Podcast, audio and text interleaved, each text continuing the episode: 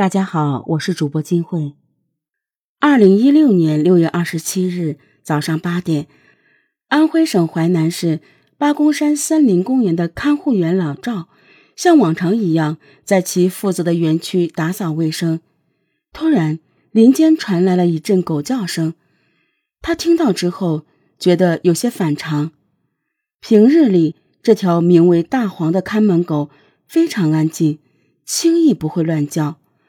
老赵决定去看看到底出了什么事。老赵一走进树林，就看到了两只脚。老赵想，会不会是服装店的模特儿？走近了一看，才发现是人的尸体。警方赶到案发现场后，立即封锁了这片树林，展开现场勘查，并对尸体进行检验。现场经过清理，警方发现这是一个被很多胶布缠裹的女性尸体，头部被一个不透明的塑料袋包住了，露出一些长头发。死者穿着连衣裙，整个人就像虾一样蜷缩着。经过勘查，警方认定这里应该不是命案发生的第一现场，死者是被人杀害后抛尸在这里的。当拿到法医所出具的尸检报告时，侦查员的表情无比凝重。尸检报告显示，尸体上有大量的青瘀伤痕，颜色不一，深浅不一，不像是短期内形成的，应该是一个长期施暴的过程。警方判断，死者在生前受到一段时间的虐待，最后被拳脚虐待致死。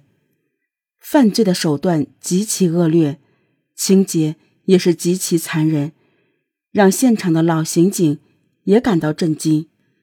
据报案人老赵回忆，前一天下午接近傍晚的时候，这片林子里确实发生过一些异常的情况。当时他听到公园北门旁边有汽车发动机的声音，在往常的这个时间里。公园里的游客早已散去，是什么人这么晚还在公园里开车呢？老赵走出去一看，发现是一辆黑色的越野车。车辆停稳后，一名男子从车上下来，径直走向后备箱，像是在整理什么东西。大概几分钟后，这名男子又回到车上，驾车离开了八公山公园。老赵当时也没当回事儿。这辆越野车进入公园的时间反常，开车的那名男子的行为也很诡异，极有可能与这起杀人抛尸案有关。结合抛尸的地点，警方对凶手的身份有了一个初步的判断。警方认为，嫌疑人应该不是本地人，因为抛尸一般都是远抛近埋。嫌疑人抛尸的地点并不是八公山风景区最偏僻、最荒凉的地方。如果是本地人的话，应该会把尸体抛到更偏僻的地方。抛尸的地点位于八公山森林公园东侧的树林中，看似非常隐蔽，但这里并不是人迹罕至的荒山野林。警方现场勘查没有发现任何与死者有关的身份信息。警方推断，死者应该是跟凶手有一定密切的关系。警方迅速调取了景区入口处的监控视频，寻找案发当晚进入抛尸现场的车辆，试图找出那辆可疑的黑色越野车。同时，警方对尸体的 DNA 和指纹进行采集，并在指纹库和 DNA 数据库进行了比对。侦查员还进入全国失踪人口库，看有无相似的失踪人口。在诸多线索还不明朗的时候，侦查员首先的工作就是查明尸源，为案件指明侦查方向。警方重点提取了被害人身上穿着的那条碎花连衣裙，希望能获得与被害人身份有关的线索。专案组一方面对八公山附近监控进行调取。一方面对失踪人员展开大范围排查，但并没有发现有价值的线索。案发的第二天上午，就在侦查员还在为查找尸源而四处奔波时，公安局里突然来了两位特殊的客人，他们是上海刑警。这次来淮南的目的是请求协助调查一起发生在三天前的绑架案。上海警方称，二零一六年六月二十五日，他们接到一外地籍男子王某报案，称自己的妻子被人绑架了。接到报案后，上海警方迅速调取沿途监控，一路追踪至此。他们怀疑被绑架的女子。已经被嫌疑人带入淮南境内。经了解，被绑架女子的身高、衣着特征、佩戴的首饰等，均与淮南警方发现的死者非常相似。据上海警方介绍，二十四日上午，报案人王某给妻子周某打电话，发现电话总是无人接听。此后，他曾多次尝试联系周某，但始终没有回应。直到当天晚上八点左右，他才接到妻子打来了电话，但这个电话让他更加焦虑。电话接通以后，被害人在电话里一直哭。王某问他什么情况，他说他被人绑架了，还被人殴打。当王某再次拨打周某的电话时，周某的电话已经关机了。王某立即向上海警方报案，接警后。当地警方迅速开展工作。被害人周某，湖北人，在上海某会所工作，通常会工作到很晚才能回家。警方调取了会所附近的监控视频，查看周某失踪那个晚上的行踪。监控视频中可以清楚的看到，凌晨时分，周某身穿一件碎花连衣裙从会所走出来，没有搭乘任何的交通工具。一路步行向租住的地方走去。上海警方在连续追踪了几个路口后，终于找到了周某发生意外的位置。那段视频比较模糊，但是警方还是可以隐约看出当时发生了什么。在一个桥上面，有一个车停在周某旁边。这个车停下来以后，车门打开了，然后来回几次开关车门。明显能够看出被害人是不愿意上车的。警方分析，这应该是一个推拉撕扯的过程。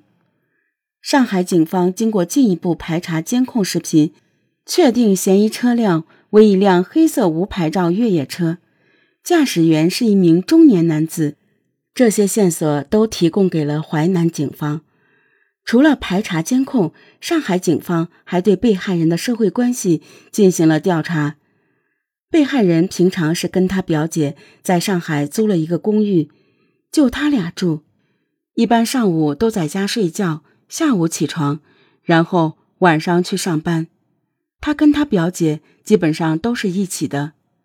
警方调查走访发现，周某平时社会关系比较简单，也不曾与人结怨。根据上海警方提供的线索，淮南警方认为，在八公山公园找到的尸体。极有可能是失踪的周某。警方依照程序，将无名女尸随身携带的手表、首饰和外貌照片交给被害人的家属进行辨认。经过辨认，最终确定上海失踪的周某就是淮南八公山公园发现的尸体。两案合二为一，两地警方携手联合开展工作。侦查员再次找到与周某住在一起的表姐罗某。罗某称，自己最后一次见到被害人是六月二十三日，在周某工作的会所。他还记得，在周某六月二十四日凌晨下班时，身上穿着一条碎花裙和一件白色上衣。警方让受害人的表姐辨认了那段模糊的监控视频，但是表姐并没有认出嫌疑人是谁。警方判断，嫌疑人可能不一定是被害人的熟人。想要查明真相，需要从那一辆黑色越野车入手，以车找人。警方对黑色越野车进行仔细甄别，终于确定该黑色越野车的品牌。警方对周围的 4S 店进行了摸排，在进行了大量的走访后，终于一条有价值的线索反映上来。据一个 4S 店工作人员反映，就在前不久，一个与视频监控中的男子很像的人来过这里，买走了一台这样的越野车。按照时间推断，这辆车应该还没有上牌照。在调取了购买记录后，侦查员发现，该男子名叫王某菊，此人曾经涉枪，还涉嫌故意伤人，曾吸过毒。时年三十五岁，安徽霍邱人，因涉嫌一起重大刑事案件被公安机关打击处理过。二零一四年获释后，王某菊无固定工作。通过对王某菊所驾驶的黑色越野车沿途跟踪，侦查员发现嫌疑车辆沿高速公路开往合肥。警方怀疑他很可能想回安徽霍邱县的家，因为。他还有一个八岁大的女儿。据报案人王某回忆，和妻子通话时曾听到车辆行驶的声音，这表明嫌疑人在绑架周某后曾在中途下车停留。莫非嫌疑人还有其他的落脚点？在对嫌疑人的社会关系进行调查后，警方很快就发现了一条线索。嫌疑人王某菊当天开车将被害人带到了安徽省合肥市，并且找到了他一个远方亲戚陈某。警方很快就找到了这个陈某，在将其传唤到公安机关后，向其询问和王某菊相关的情况。据陈某交代，六月二十四日晚上，王某菊突然打电话说，自己已经开车来到合肥，想和陈某一起吃个饭。陈某见到犯罪嫌疑人王某菊后，看到他身边还有另外一位女子。当时，犯罪嫌疑人王某菊并没有向陈某介绍该女子的真实身份。陈某称，当时该女子面部、腿部等均已出现被殴打的痕迹，浑身都是伤，他也没敢多问。嫌疑人跟他讲：“你给我买一个大裤头，买一双拖鞋。”买一些什么创可贴，陈某就去买了。买来以后，他们找地方吃饭。就在王某菊起身点菜的空隙，那名女子偷偷的拿出了电话，与其丈夫通了电话，告诉其已经被绑架了，现在人应该在合肥，让丈夫赶快来救她。陈某反映的情况与警方之前掌握的基本一致。那名女子打电话求助的时间也与报案人描述的吻合。侦查员分析，这名女子正是死者周某。据陈某回忆，王某菊在饭桌上曾透露过要赶回霍邱老家的想法。这条线索给警方追查犯罪嫌疑人的车辆提供了很大的帮助。根据这条线索，很快就锁定了犯罪嫌疑人车辆的具体位置。警方决定立刻实施抓捕。然而，就在侦查员向霍邱集结，准备对王某菊进行围捕时，指挥中心却发出了立即停止行动的指令。原来，警方在霍邱和六安的监控中发现了王某菊的轨迹，但是此时王某菊的车上又多了一名女子。被害人周某已经被杀害并抛尸。犯罪嫌疑人的车上为何又出现了一个女人？是前来接应的同伙，还是他在途中又挟持了一名被害人？这名女子的出现让案情进一步升级。正是由于这名女子身份不明，警方不得不将抓捕时间一推再推。该女子的体态特征明显不是王某菊的妻子，而且即使是他女朋友的话。也不排除王某菊狗急跳墙，临时将他女朋友当作人质，来对抗公安机关的抓捕。经过大范围的走访排查，警方基本排除那名女孩是王某菊熟人的可能性。警方向安徽境内的公安机关发出协查通告。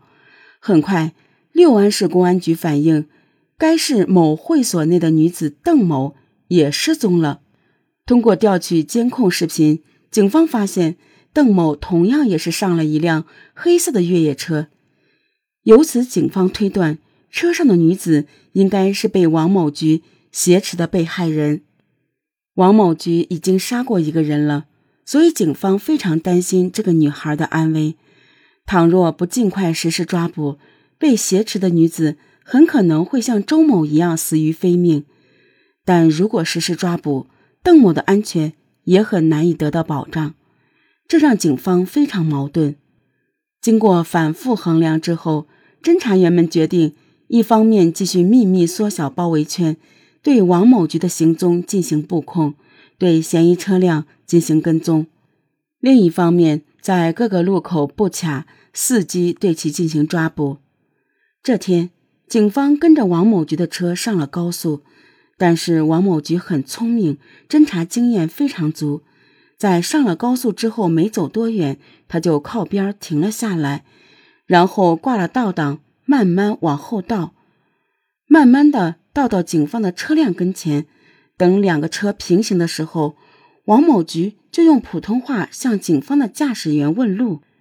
嫌疑人王某菊的这一举动让侦查员异常紧张，会不会是王某菊觉察到了异样？就当车窗摇下来之后，侦查员第一次直视这个追踪了数天之久的嫌疑人。这一次意外的对视引起了王某菊的警觉，他突然加大油门向前驶去，侦查员立即驱车追赶。为了躲避抓捕，王某菊在高速公路上疯狂行驶，几度甩掉警方的追踪车辆。此时，警方立即对前方高速进行布控，准备将王某菊逼下高速公路。在警方的围追堵截下，这辆越野车。被迫驶离高速公路，然而情况并没有变得乐观，而是变得更加危急。下了高速公路后，王某菊又跑了将近五公里，看到一个修理厂的两间房子，他一头扎了进去，并迅速把卷闸门拉了下来。警方通过走访发现，卷闸门里还有一个人。原本一名人质已经让警方忧心忡忡。而此时，犯罪嫌疑人手里又多了一名人质，局面变得更加复杂，现场气氛更加紧张。情况紧急，侦查员不断对屋内的王某菊进行喊话、劝导，并着手制定营救方案。警方一方面跟王某菊的家人取得联系，准备让王某菊的家人到现场劝王某菊自首；一方面找到房屋的主人。对房屋的结构进行了解，为强行闯入解救人质做准备。而就在侦查员准备对房间进行强行突入的时候，卷帘门突然打开，王某菊驾车从车库里冲了出来。但是王某菊冲出来之后，才发现门口已经布满了警车，无法直接冲过去。情急之下，王某菊加大油门进行倒车。不料车轮驶出路基，车辆被死死卡住，无法动弹。等待多时的侦查员立即抓住这个时机冲上去，对被困人质实施营救。侦查员首先拉开副驾驶的车门，将人质成功救出后，然后一拥而上，死死地摁住王某菊。见到大势已去，王某菊只好束手就擒。经审讯。王某菊对自己先后劫持周某、邓某两名女子的犯罪事实供认不讳，并供述了自己将周某殴打致死并抛尸灭迹的全部经过。据王某菊交代，他在获释后染上了毒瘾，为了筹措毒资，他决定铤而走险。作案所用的黑色越野车是他借钱买的。平时就将毒品和管制刀具藏于车内，昼伏夜出，专门诱骗那些夜间出行的单身女子上车，伺机对其实施侵害。女性在晚上或者是在偏僻的地方，要有防范心理，要有自我保护的意识。遇到陌生男子搭讪的时候，要有警惕性，千万不要轻易的去相信他们。否则，很有可能由于你的同情，由于你的信任，会给你带来巨大的人身伤害。二零一七年七月十三日，安徽省淮南市中级人民法院对本案作出一审判决，被告人王某菊因犯故意伤害罪、强奸罪，依法判处死刑，剥夺政治权利终身。